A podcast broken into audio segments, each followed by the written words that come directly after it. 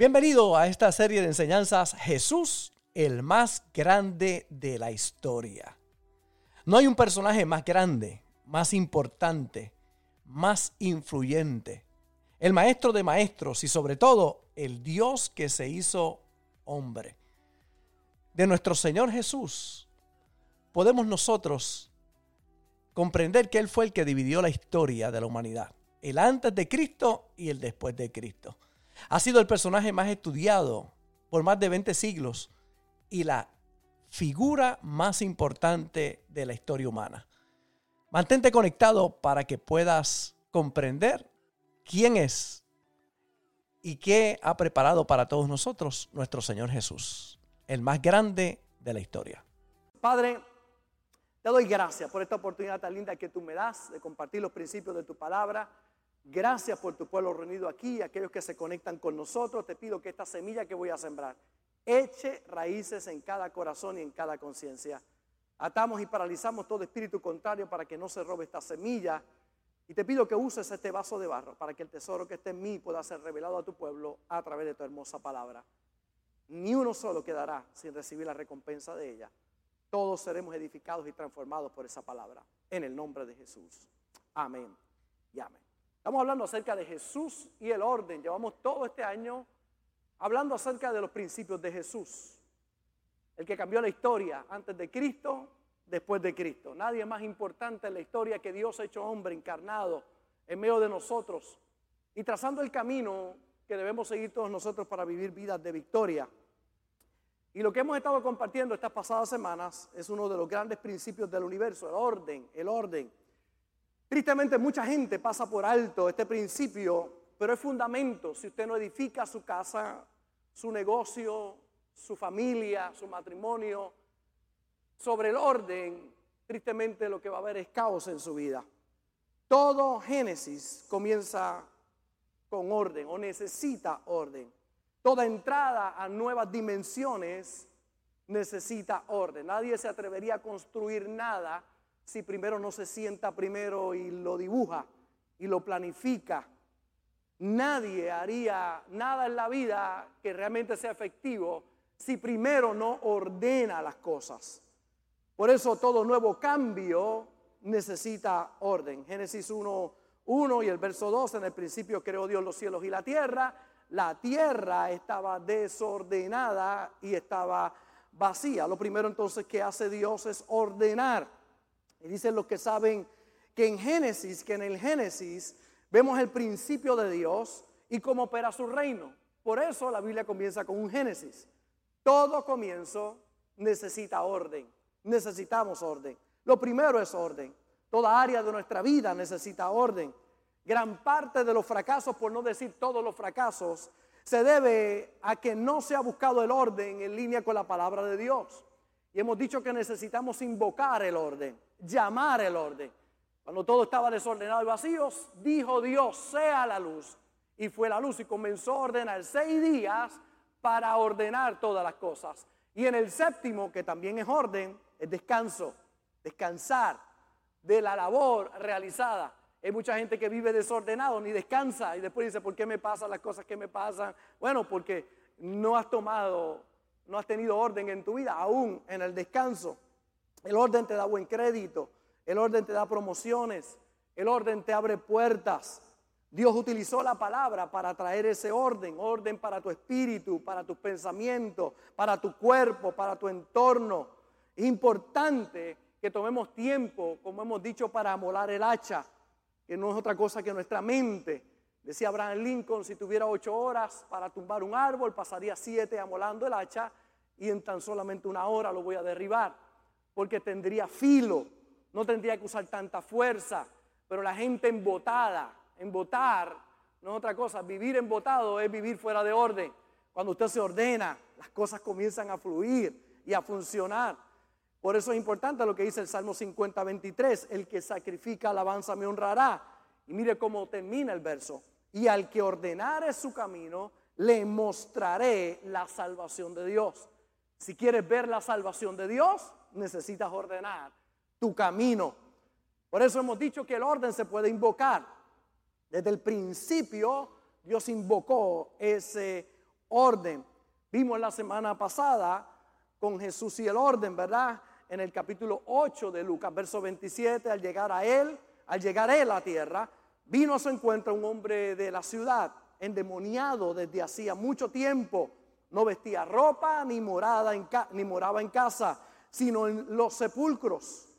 Este hombre estaba desordenado. El endemoniado vivía en desorden. Endemoniado, desnudo, sin casa. Ahora tiene un encuentro con Jesús y mire lo que pasa. Marco lo describe de esta manera. Vienen a Jesús y ven al que había sido atormentado del demonio y que había tenido la legión, sentado, vestido y en su juicio cabal y tuvieron miedo. Ahora ven aquel hombre que se pasaba en los sepulcros, endemoniado, desnudo, loco, desordenado. Tiene un encuentro con Jesús y la vida tiene una transformación tan grande que cuando ellos vuelven y regresan y ven a Jesús allí, lo encuentran al hombre sentado, vestido y en su juicio cabal.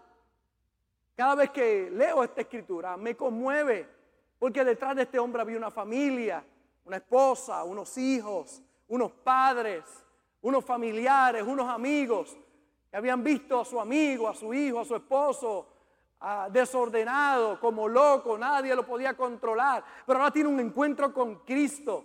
Y usted sabe qué, yo tengo dos o tres así locos aquí que llegaron a la iglesia.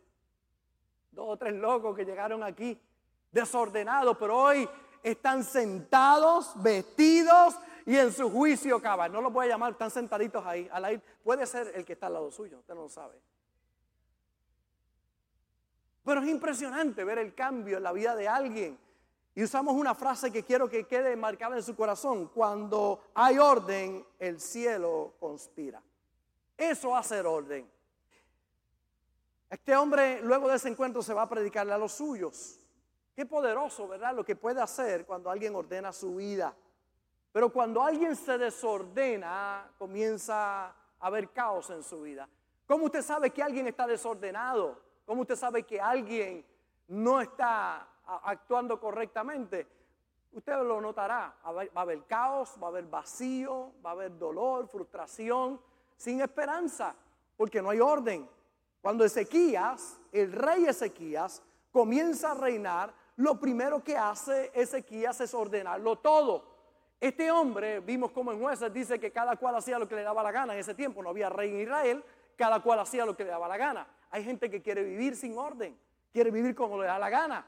Por eso es que vive vida tan vacía, tan frustrada, en tanto caos. Porque solamente aquellos que hemos aprendido a vivir en orden vamos a poder ver resultados de nuestra vida. Si usted sale por la calle y se desordena, se come la luz roja, si usted no quiere seguir las instrucciones, le van a dar un ticket, lo pueden meter preso, le pueden confiscar su auto, porque todo lo que se sale del orden va a ser penalizado. Necesita orden. Y hay gente que quiere vivir sin orden, quiere vivir como lo que da la gana. Hay gente que quiere llamar a la banana eh, lo quiere llamar eh, pera y a la pera banana. Si es banana, es banana. Quiere llamar al hombre mujer y a la mujer hombre. No, si es hombre, es hombre. Y si es mujer, es mujer. Pero hay gente que quiere cambiar el orden de las cosas. Y entran en unos caos tan grandes en su vida. Pero Ezequías, cuando llega a reinar, hay un caos tremendo. Y mire lo que dice Segunda de Crónica, capítulo 29, verso 3. En el primer año de su reinado, Dice, en el primer año de su reinado, en el mes primero, lo primero que este hombre hace cuando entra a reinar, abrió las puertas de la casa de Jehová y la reparó. La casa de Dios estaba destruida. Lo primero que hace Ezequías, el rey, es abrir las puertas de la casa de Jehová y repararlas. El orden es vital primero en tu relación con Dios. Hay gente que quiere construir un buen matrimonio, una buena empresa, una buena relación con sus hijos sin primero tener una buena relación con Dios. Si usted no tiene una buena relación con Dios, usted no tendrá éxito en nada de lo que haga. Sin mí, dijo el Señor, nada podéis hacer. Y hay gente que parece que está haciendo algo, pero eso no va a tener un buen final. Necesitas a Dios. Él es el que te garantiza que el final sea perfecto. Cuando tú sirves a Dios y lo que estás viviendo no es feliz, tranquilo, que no es el final. Los finales de Dios siempre son felices. Si no es feliz lo que estás viviendo, no es el final. Tranquilo, que viene Dios a sorprender tu vida. Lo que necesitas es que caminar en orden. Ezequías sabía que su bendición estaba ligada al servicio de la casa de Dios. Él estaba seguro que lo primero que tenía que hacer cuando fuera a reinar, abrir la casa de Dios, reparar las puertas que estaban dañadas. Mire cómo dice Segunda de Crónicas, capítulo 31, verso 20. De esta manera hizo Ezequías en todo Judá y ejecutó lo bueno, recto y verdadero delante de Jehová su Dios. Y mire cómo sigue diciendo, en todo cuanto emprendió en el servicio de la casa de Dios, de acuerdo con la ley y los mandamientos, buscó a Dios, lo hizo de todo corazón y fue prosperado. Este hombre prospera porque ordena primero su vida con Dios. Todo el que ordene su vida con Dios va a prosperar. No hay manera de que alguien no prospere ordenando su vida. Cuando tú ordenas tu vida, vas a prosperar, vas a echar hacia adelante, pero necesitas orden. Y él lo sabía, Ezequías lo sabía. Todo lo que emprendió en el servicio de la casa de Dios, lo hizo con todo su corazón y fue prosperado. Ezequías tenía a su lado dos profetas, Isaías y Miqueas. Tenía gente con relaciones realmente profundas para que lo, puedan, lo pudieran guiar. En aquel momento todo estaba detenido, no, no se veía futuro, pero llega al trono un hombre con una conciencia distinta. Y oye lo que te voy a decir, Dios te va a poner en lugares de eminencia. Dios te va a levantar y te va a llevar porque tú llevas el orden dentro de ti. Y cuando tú llegues, lo primero que necesitas hacer es ordenarlo todo. Orden primero. No temas en decir, en esta oficina hay que orar. Hay que poner a Dios. Quizás otros no crean como tú, pero con mucho respeto tú dices, quizás tú no creas como yo, pero yo voy a poner mis asuntos en las manos del Dios Todopoderoso. Y la gente va a ver la diferencia. Hágalo con respeto, no imponga su religión, pero tampoco se avergüence de confesar que Jesús es el Señor de su vida. La gente lo sepa. Yo sirvo a Dios, amo a Dios y voy a la iglesia Fuente de Agua de Vega Baja, la iglesia feliz. Y mi pastor es Bob Gómez. Dígalo. Y hay gente que te va a criticar y te va a decir, tú esa iglesia. Y mira, y te va a decir, tú dices, yo soy fe, yo soy feliz. Yo soy feliz. Porque Cristo me salvó. Es un pachanguero, ¿ah? Mira, alguna reforma que hizo este hombre, Ezequías, reabrió la casa de Dios. Número uno, lo primero que hace en el reinado fue edificar la casa de Dios. Su primer plan fue la iglesia. Su primer plan fue la iglesia. Dos, restituyó la comunión del pueblo con Dios. Él pensaba, necesitamos a Dios en nuestra nación. Ese era su mensaje. Necesitamos a Dios. Tres, restituyó el ministerio de adoración y alabanza. Ya no se adoraba en el pueblo de Israel. Y él levanta el ministerio de adoración y alabanza. Cuatro, restituyó el diezmo y la ofrenda en la casa de Dios. Llamó al pueblo para que viniera a diezmar y ofrendar. Es interesante la historia, porque de momento él va a ver los sacerdotes y cuando llega hay muchos montones afuera del templo Así la Biblia le llama montones. Y de momento el rey pregunta y dice, todos esos montones, dice que no caben. La gente ha venido a diezmar y a ofrendar y hay tanto que lo tuvimos que poner en montones. Así que él va y construye graneros para llevar toda esa provisión, todo ese diezmo y ofrenda y guardarlo en los graneros. El hombre restituyó lo que era el diezmo y la ofrenda. Número 5, implantó la unidad del pueblo, invitó al pueblo a dejar el chisme. 6, restituyó la Pascua. Siete, le ministró santificación, quitando todo ídolo. Dijo, todo ídolo en esta nación lo vamos a quitar. Ocho, reorganizó el ministerio sacerdotal. Nueve, resistió a Sennacherib, uno de los ejércitos más poderosos, y le ganó. Diez, venció hasta la enfermedad. Once, realizó obras de gran importancia. Fortificó los muros de la ciudad. Hizo un acueducto Realizó obras arquitectónicas muy grandes y poderosas. El imperio fue poderoso porque este hombre cuando comienza a reinar, lo primero que hace es ordena todo con Dios. Todo el que se ha dedicado a poner a Dios, a la obra de Dios primero y a ordenar su vida, va a haber resultados poderosos en su vida. ¿Qué cosas distinguieron Ezequías? En su reinado siempre le dio el primer lugar a Dios. Número dos, era un hombre de oración. Tres, se asoció con las personas correctas. Miqueas, Isaías, profetas de Dios, personas con raíces profundas, recibió consejo de las personas correctas, se asesoró de las personas correctas. Mire como dice el apóstol Pablo, no es rey, las malas conversaciones corrompen las buenas costumbres. Cuidado a la gente, con la gente que te rodeas, con la gente desordenada que te rodea con aquellos que sus vidas no están en orden. Si tú no eres influencia para ellos, no permitas que ellos sean influencia para ti. Cuidado. Porque mire lo que ocurre, tan pronto el rey Ezequías se desordena, le llega el caos. ¿Qué pasa? Este hombre entra, lo primero que hace en el reinado, ordenarlo todo. Primero con Dios y luego comienza a ordenar todo el reino, a enderezar todas las cosas torcidas. Pero ¿qué pasa cuando algo se desordena? Entra el caos, la destrucción, el vacío, la muerte. Ahí está Isaías capítulo 38, verso 1. En aquellos días Ezequías enfermó de muerte. Ese mismo rey. Y vino a él el profeta Isaías, hijo de Amós, y le dijo, Jehová dice así, ordena tu casa porque morirás y no vivirás. El que estaba ordenado se desordena. ¿Usted conoce a alguien que ha servido a Dios, que ama a Dios y de momento va bien, echando para adelante, se aparta de Dios, se desordena y comienza todo a ir para atrás, para atrás, para atrás. Comienzan a perderlo todo. Dejan de caminar los principios de orden en su vida. Y le pasó a Ezequías. Y de momento llega el profeta, su amigo Isaías, y le dice, ordena tu casa porque morirás y no vivirás.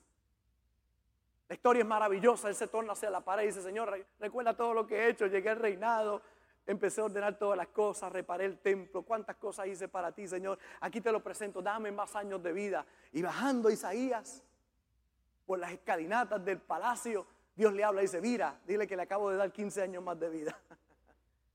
Cuando te ordenas, los años de vida se te extienden. Hay dos o tres aquí que ya Dios le dio el ultimátum en su salud. Deja de estar comiendo como estás comiendo porque te vas a morir antes de tiempo. Te lo voy a decir con cariño. Ay, yo no sé por qué mi cuerpo está, bueno, porque estás desordenado, no estás haciendo ejercicio, no estás alimentándote correctamente, vives en un estrés brutal y después dices, ay, mira lo que Dios me mandó esta enfermedad. Dios no te la mandó, te la ganaste tú solito tuya.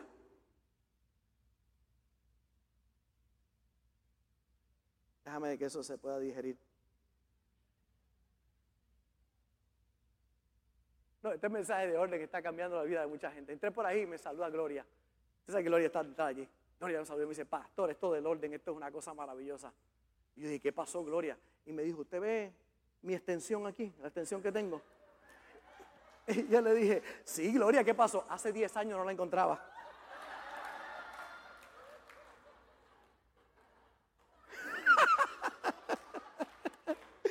Me dijo, pastor, mire. Empecé a ordenarlo todo y dije, mira lo que había aquí. Anda, anda con la extensión puesta por ahí. 10 años que no la encontraba. Tengo otro que me dijo, pastor, ¿qué pasó? No me atrevo a ordenarlo todo. Y yo, ¿por qué? Me dice, pues a ser que aparezca la suegra ahí, no quiero.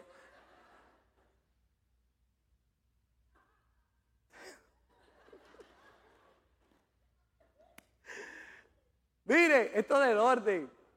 Yo le digo, claro, yo trato de predicar este mensaje como cada mensaje, ¿verdad? Con, con humor. Y lo hago con humor porque decirlo serio es fuerte porque es cambiar conductas, malas conductas en la vida de la gente, malos hábitos. Y qué bueno, cuando usted empieza a recoger, va a encontrar cosas que no sabía que estaban ahí. Las va a encontrar. Ya veré dos o tres con peluca la semana que viene por ahí. La encontraron. Siete beneficios del orden. Siete beneficios que tiene el orden. Número uno, oye, somos más productivos, más productividad. Observe que Dios, antes que nada, ordena las cosas. Si cada mañana usted llega tarde al trabajo porque no encuentra la llave del automóvil, la camisa que quería, los zapatos que combinan con la ropa, los libros del curso que está tomando, te va a afectar. No puede ser productivo. Yo compartía con Joel, Joel tiene una guagua mensa, una van y la tiene llena de herramientas. Pero la clave de Joel es que está todo recogido. Todo tiene que estar en su lugar, porque si no, buscando, usted pierde tiempo y tiempo significa dinero, productividad. En la casa, un lugar para las llaves. Hay gente que pelea por años todos los días. ¿Dónde está la llave? ¿Quién la cogió? ¿Dónde anda? Todas las mañanas es lo que se oye. Te he dicho que la ponga ahí. Qué triste que haya gente que tenga una pelea eterna porque no entra en orden. Al principio les, les, les digo y les confieso, es difícil. Al principio es incómodo, pero mejor es pasar la incomodidad al principio y vivir feliz a vivir incómodo toda la vida. Necesitas orden. El estrés, los enojos, los disgustos, discusiones que echan a perder buenas relaciones por causa de no estar ordenado. Orden. En esta iglesia no. Aquí nosotros parqueamos en reversa. ¿Por qué se parquea aquí en reversa? Porque eso es orden.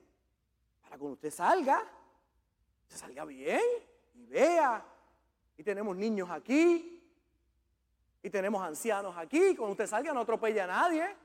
Claro, al principio es incómodo acomodarlo, pero después cuando usted se va es una chulería. Pase primero la incomodidad para después disfrutar del beneficio que eso tiene.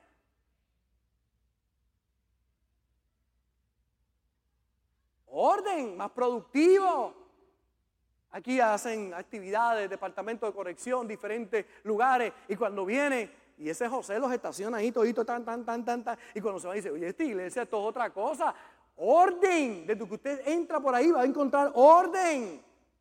El orden te hace más productivo en la vida. Ordena tu vida. Vas a encontrar moños perdidos. Dos, tenemos más posibilidades de prosperar. Mucha gente tiene problemas económicos serios, no porque no le alcanza. La razón número uno es la mala administración. Y la mala administración es por falta del orden en las finanzas. En el barbecho de los pobres hay abundancia de pan, mas se pierde por falta de juicio. Hay gente que cogieron unos incentivos extraordinarios y se fueron a comprar lo que no debían en vez de invertirlo correctamente, en vez de comenzar una nueva, una nueva empresa, algo nuevo. Pero hay gente que no usa la sabiduría, no tiene orden. Dice Malaquías, capítulo 1, verso 6, el, hombre, el hijo honra al padre y el siervo a su señor. Si pues soy padre, dice el Señor, ¿dónde está mi honra? Y si soy señor, ¿dónde está mi temor?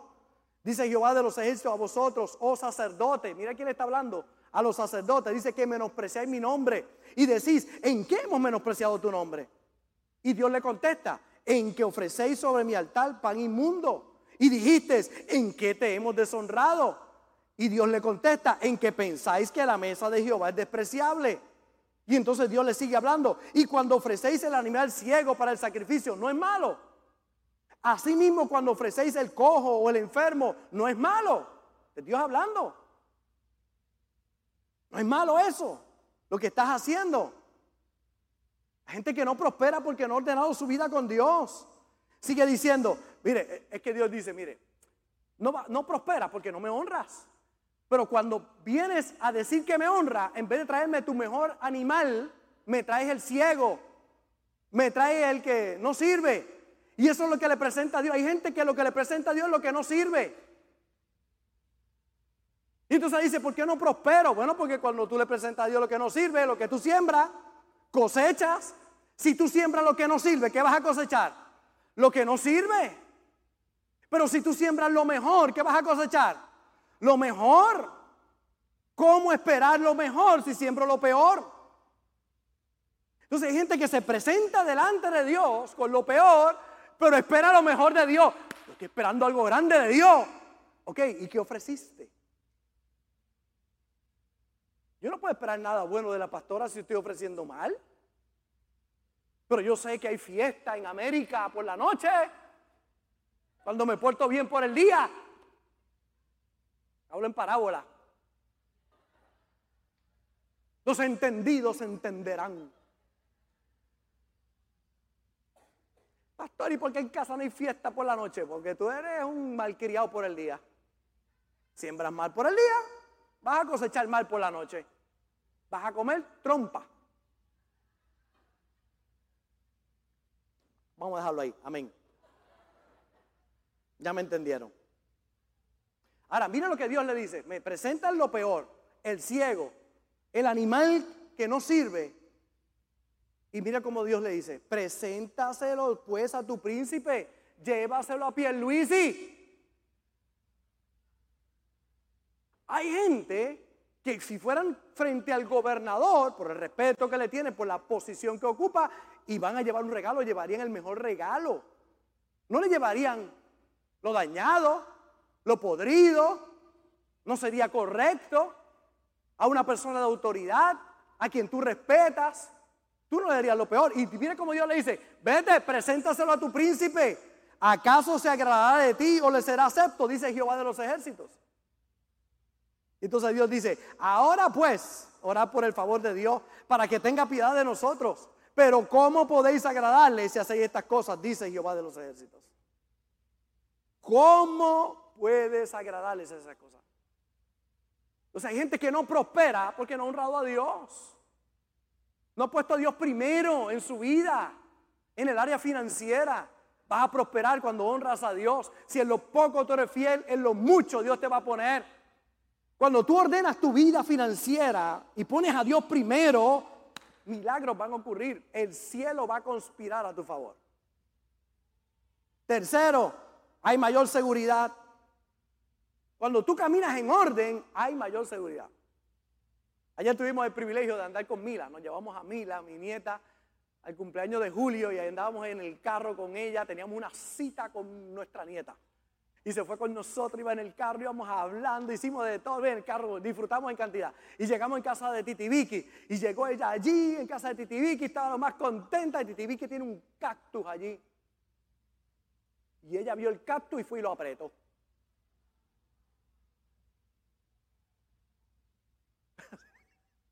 Así que usted se podría imaginar lo que pasó, ¿verdad? ¡Ah! Oye, con las dos manos y con fuerza. Y ya usted sabe, hubo que buscar para sacarle todas las pullitas que se le petaron. Saliste fuera de orden, eso no se toca. Y dije, ¿y por qué tú hiciste eso, Mila? Esa es la contestación de ella. Ay, porque se veía lindo. Ah, se veía suavecito. Ay, porque se veía suavecito. O sea, y ya no pudo todo, no, ya, ya. ¿Y qué aprendiste, Mila? Ay, que eso no se toca. Aunque se vea suavecito. Oye, mi hermano, si es el pecado, es como el cactus. Se ve suavecito, pero te va a hincar. No lo toque. Si te sale fuera del orden, dice la Biblia, si a portillares vallado te morderá la serpiente. Si rompes el vallado de protección que Dios tiene para tu vida, no fue Dios, Tú rompiste el vallado, eh, dejaste entrar el pecado y la paga del pecado es muerte. Es dolor, es caos. El orden te da seguridad. Cuando te mantienes en orden, vas a estar seguro. Te sales del orden, inseguridad va a llegar a tu vida. Pastor, ¿y por qué me siento así inseguro? Hay una área en tu vida que está en desorden. Ordénala, seguridad va a venir. Cuatro, se aprovecha mejor el tiempo. ¿Cuántos alguna vez? En Puerto Rico no pasa esto, ¿verdad? Que, que una luz se le vaya, que no esté funcionando una luz. Un semáforo que no esté funcionando. Cuando un semáforo no está funcionando, ¿qué hay? Caos. Hay caos. Tapones. Porque todo el mundo quiere pasar, nadie quiere ceder para nadie. Y se crea un caos. Pero cuando hay orden, se aprovecha el tiempo. Puedes llegar a tu lugar a tiempo. Vas a aprovechar el tiempo. Uno de los grandes desórdenes de los seres humanos es la procrastinación. Tristemente hay gente dejándolo todo para después. Pero cuando usted camina en orden, aprovecha el tiempo. Hace las cosas a tiempo, en el orden correcto. Cinco, se trabaja en un mejor ambiente. Un ambiente desordenado desanima. El desorden va contra la productividad. Aunque hay algunos que dicen, no, yo trabajo lo más bien en este desorden. Y puede ser cierto relativamente, pero lo que sí es cierto absolutamente es que para un grupo pueda producir trabajando juntos, el mejor ambiente es el orden. La comunicación es importante para el movimiento en el espacio de trabajo, para poder ser productivo en la vida, para tener un ambiente correcto. Porque cuando hay un ambiente con desorden, no sé cuánto le ha pasado que usted llega a una tienda y te pregunta por algo, y, ah, yo no sé, mira fulano, ¿dónde está esto? Ah, pues deja ver, eso tiene que estar allá en el almacén. Voy a buscarlo, vengo ahora. Pero un lugar que está ordenado, ¿dónde está esto? Allí. Ve a tal góndola. Este es el número. Ahí es que está. Importante es el orden. Puedes trabajar en un mejor ambiente. Seis. Se entienden mejor las cosas. Yo me he dedicado a predicar desde los 14, 15 años de edad, a casi 40 años atrás.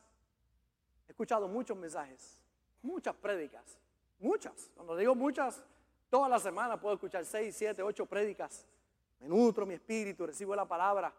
Pero hay, algo bien particular. Hay prédicas que yo no las entiendo. Hay gente que cuando yo, a esta persona y digo, ¿por qué dijo? Porque todo su mensaje es un desorden. Te habla de un tema, de otro tema, de otra cosa, de otra cosa, de otra cosa, de otra cosa, y al final tú dices, aleluya, ¿cómo estuvo el culto? Bien, bueno, ¿y de qué predico? Ah, yo no sé. Cuando usted sale de aquí hoy, usted va a saber que se predicó de qué? Orden. ¿Usted sabe de lo que se habló aquí? Yo no hablo de 24 temas, no, yo hablo en orden. Porque usted entiende mejor las cosas. Un profesor desordenado es lo peor que usted pueda ver. Porque usted no va a poder aprender. Ni el mejor estudiante sale bien cuando hay un maestro que está desordenado. Si un pastor enseña a sus ovejas en la iglesia, pero no tiene ni pie ni cabeza el mensaje, ¿de qué les aprovecha para la fe si no entienden? Mire, si uno desea arreglar un problema, uno de los principios es entender el problema primero. Y para entender hay que ordenar todos los elementos. Cuando usted primero ordena todos los elementos, la mitad del problema está resuelto. Pero hay gente que ni pie ni cabeza tiene. Cuando usted ordena su vida, usted va a ver cómo se va a entender mejor las cosas. Una de las frases que más me gusta escuchar cuando la gente viene a hablar me dice, es que yo entiendo lo que usted predica, pastor. Es que usted lo dice tan simple, tan sencillo, tan fácil de entender. Y cuando usted mira a Jesús, sus mensajes eran bien prácticos. Hablaba de los líderes del campo.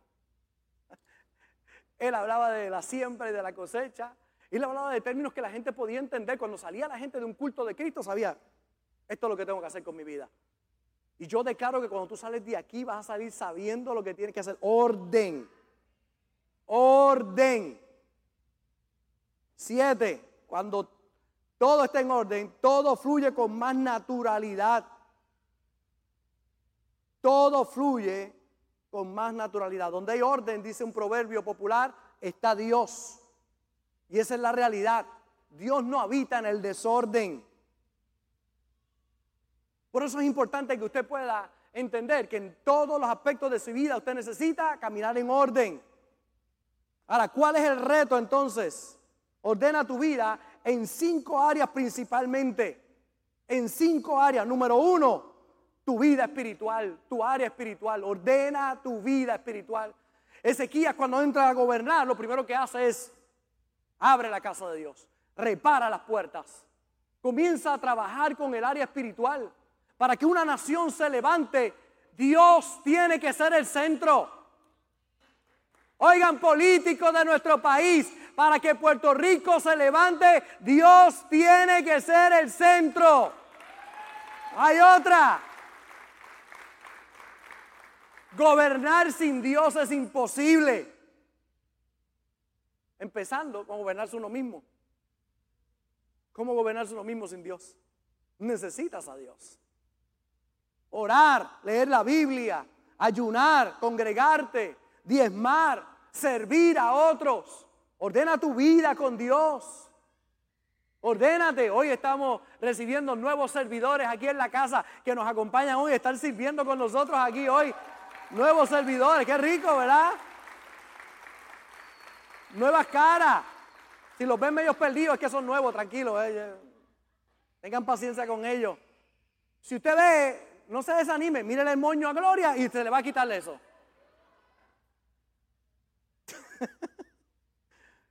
Nuevos servidores, Bolín estaba cantando aquí hoy en el altar, qué rico. Gente sirviendo, buscando, oye, yo quiero servir, yo quiero ser bendición en la casa de Dios.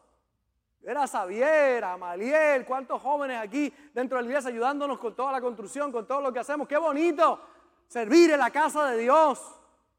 Entregar nuestros talentos, lo mejor nuestro para Él. Conéctate con Dios. Dos, el área física comer saludable, ejercitar tu cuerpo, dormir y descansar, meditar, tomar agua, respirar bien. Gente que son, unos macetas hasta respirando. Oye, respira bien. Todo el mundo, coja, un buen respiro. Es gratis, es gratis, no le vamos a cobrar nada por eso. Respire. Llene sus pulmones, vamos, llene sus pulmones. Ahora suéltelo. Hay dos o tres que llenaron sus pulmones y les tilló hasta la columna vertebral. ¿En serio? ¿A cuánto le pasó? ¿Verdad? Usted, usted toma un buen respiro. Ah, importante respirar, llenar los pulmones porque tu cuerpo necesita oxigenarse. Y ese mal hábito está todo el tiempo.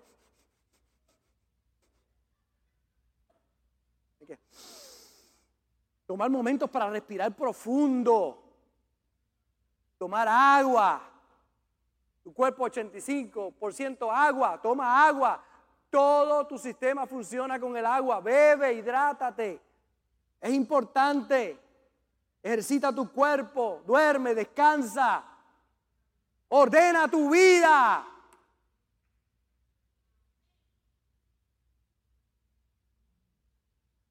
Tres, el área mental y emocional. Practica el servir a otros. Oye, la satisfacción más grande que un ser humano pueda sentir es cuando ayuda a alguien más. Deja de estar viviendo solo para ti, para satisfacer tus propios gustos únicamente. No seas egoísta. Aprende a abrir tus manos para bendecir a alguien más. No hay felicidad más grande que poder servir a otros, ayudar a otros, bendecir a otros. No hay cosa más linda que esa. Y usted me preguntará, ¿por qué usted se llama? Le llaman el pastor feliz porque realmente lo soy. Me satisface ayudar al confinado, ayudar a los que sirven a los confinados, ayudar a los niños pobres, allá en las misiones, ir, compartir con ellos, abrazarlos, darle comida, bendecirlo ayudar al prójimo, dar consejería. ¿Cuántas cosas tenemos que hacer para ayudar personas? Donde quiera que voy, mis ojos están abiertos para ver cómo puedo bendecir, cómo puedo ayudar. Porque si tú quieres ser feliz, tienes que salir del egoísmo y abrir tu corazón para servir a otros. Abrir tus manos para dar. Ser generoso. Emocionalmente mentalmente, leer la Biblia, lee la palabra de Dios todos los días. Lee libros que te inspiren. No hay nada más poderoso que liberarnos de la ignorancia. El pueblo perece por falta de conocimiento. Aprende cosas nuevas. Yo he instruido a mis hijas. Nosotros hemos tomado como conducta nuestra vida aprender cosas nuevas todo el tiempo. Andrea ya lleva las clases bastante trabajando con la señas. Y esperamos pronto tener lenguaje de señas en Fuente de Agua Vida de Vega Baja. Vamos a... Para empezar, te amo. Todo el mundo acá así. Ya aprendí una seña nueva. Te amo. Aprenda. Desarrolle su vida. Salga del Facebook ya, del WhatsApp, del TikTok, que le roba tiempo. Usted está viendo lo que otros hacen y por eso ellos prosperan y tú no. Ponte a hacer tú para que tú prosperes y otros te vean. Amén.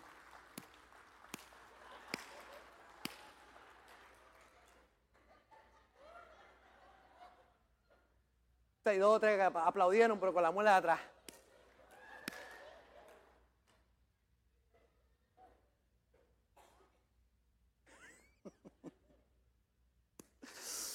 Déjame salirme de ahí. Que apreté dos tuercas por ahí.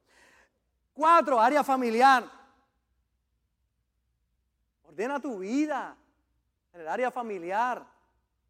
Mire cómo dice el libro de Marcos, capítulo 10, verso 7, verso 8. Por, por esto dejará al hombre a su padre y a su madre, se unirá a su mujer y los dos serán una sola carne. Así que no son ya más dos, sino uno. Dejará padre y madre, rompe el cordón umbilical. El orden no es que tus padres mandan en tu casa, es que tú y tu esposa mandan en la casa.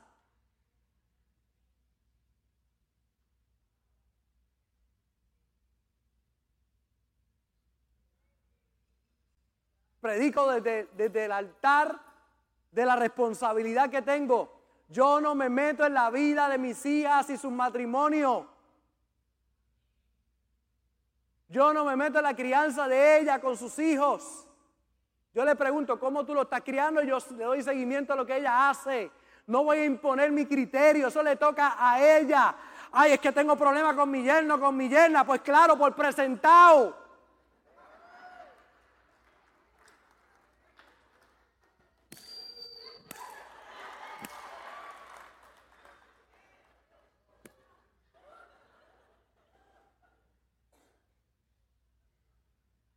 Yo no tengo problema con mi yerno. Ninguno. Respeto su casa. Respeto sus órdenes. Que en ocasiones no me suenan. ¿Está bien? En ocasiones mi papá no le sonaba lo que yo hacía, pero lo respetaban.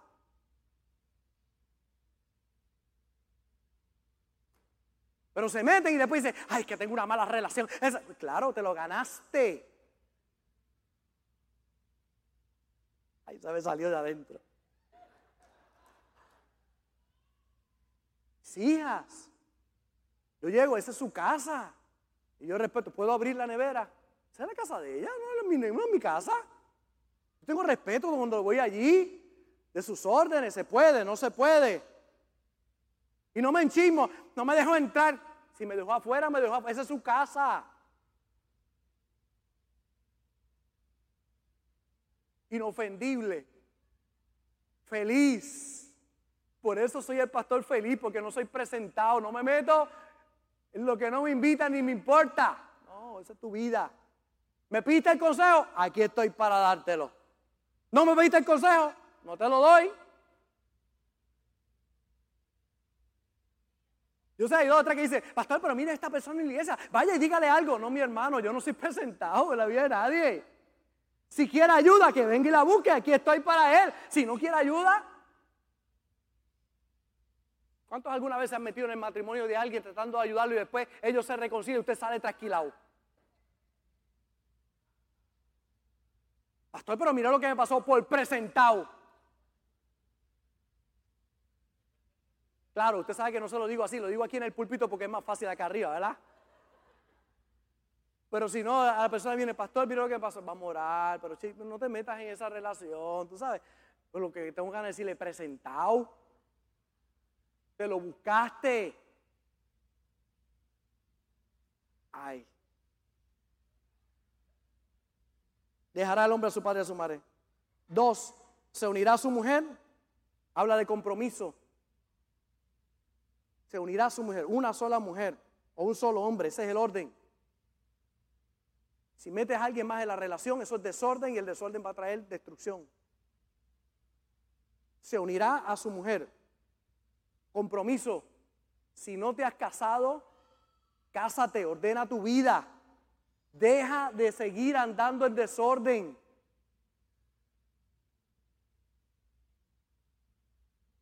Ay, que yo me tengo que casar, me tengo que... Acaba y cásate. Porque ni te imaginas lo que va a pasar cuando te cases. Dios va a abrir puertas que hasta ahora han estado cerradas. Bendiciones vendrán de todas partes para tu vida. Porque cuando te ordena, el cielo conspira a tu favor. Amén. Varón y hembra. Está claro. Y serán una sola carne. Compromiso primero. Relación sexual después. Primero compromiso. Las jovencitas que están aquí con su novio, dígale, no tique, no londri. Un joven, escuche bien, la probabilidad de que un joven, si tiene sexo con una joven antes de casarse, la probabilidad de que puedan después tener una relación estable es mínima. Porque los hombres somos conquistadores por naturaleza. Y si tú le das a ese muchacho de primera instancia que conquiste lo más grande que tú tienes, que es tu propio cuerpo y lo conquistó, ya no tiene nada más que conquistar. Pero cuando tú le dices no tique, no Londres, como somos conquistadores, hacemos lo que tengamos que hacer. Nos comprometemos, buscamos el anillo, buscamos la casa, trabajamos, porque de ese bizcochito, en parábola otra vez. Pero si le das el bizcocho, se acabó la probabilidad. Es mínima.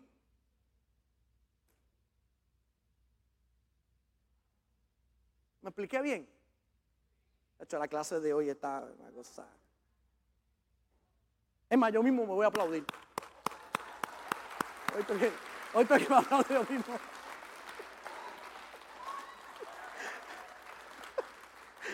Es que, es que hay dos o tres que están. Yo sé que hay dos o tres que lo quisieran darme la galleta a mí. Dios primero, ora por tu familia, dedica tiempo a cada componente de la familia, háblale con amor, conecta emocionalmente con ellos y practica el perdón constantemente. Y cierro con este. El área profesional y financiera. Honra a Dios con las primicias de todo proponte ser libre de, libre de deudas. Libre de toda deuda. Conéctate con mentores en el área donde te quieres desarrollar. No camines solo en esa área profesional. Busca los mejores y busca acercarte. Si tienen libros, léelos, aprende. Si tienen podcast, métete, escúchalos todos. Aprende en esa área profesional. Nunca dejes de aprender y dale propósito a lo que tú haces bendiciendo a otros. Dale propósito.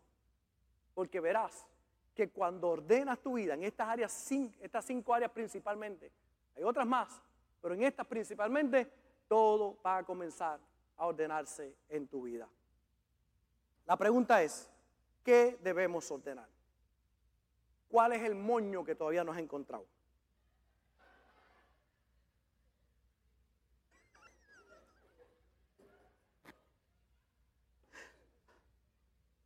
La asignación de la primera semana fue la coqueta, las gavetas del cuarto. Luego el closet. ¿Cuál es la asignación ahora, pastor? Poco a poco, toda la casa. Poco a poco. Proponte en este próximo año que toda tu casa esté arregladita por todo lugar. ¿Tiene que ver eso con mi área mental? Mucho. Cuando hay desorden, el desorden de adentro sale afuera. Cuando tú ordenas, o sea, el cambio puede venir de dos maneras, de adentro hacia afuera o de afuera hacia adentro. Cuando tú ordenas afuera, todo se ordena acá adentro. Cuando tú ordenas acá adentro, se ordena afuera también. El orden es importante. Cuando usted vive en desorden, así estará su mente también desordenada. Cuando usted salga por la mañana de su casa, lo primero ordenado es su cuarto, su primera victoria, ese cuarto recogido, usted lo mira y usted dice, salí en victoria. No salió de un campo de guerra a otro campo de guerra, de un desorden para otro desorden.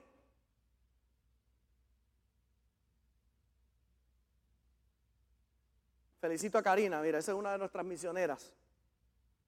Mire, mire, mire, mire, toda esa ropa la sacó. No encontró moños, pero por ahí está, y los trajo los bultos, allí están todo clasificado y preparado para las misiones. Y todo lo que no usaba.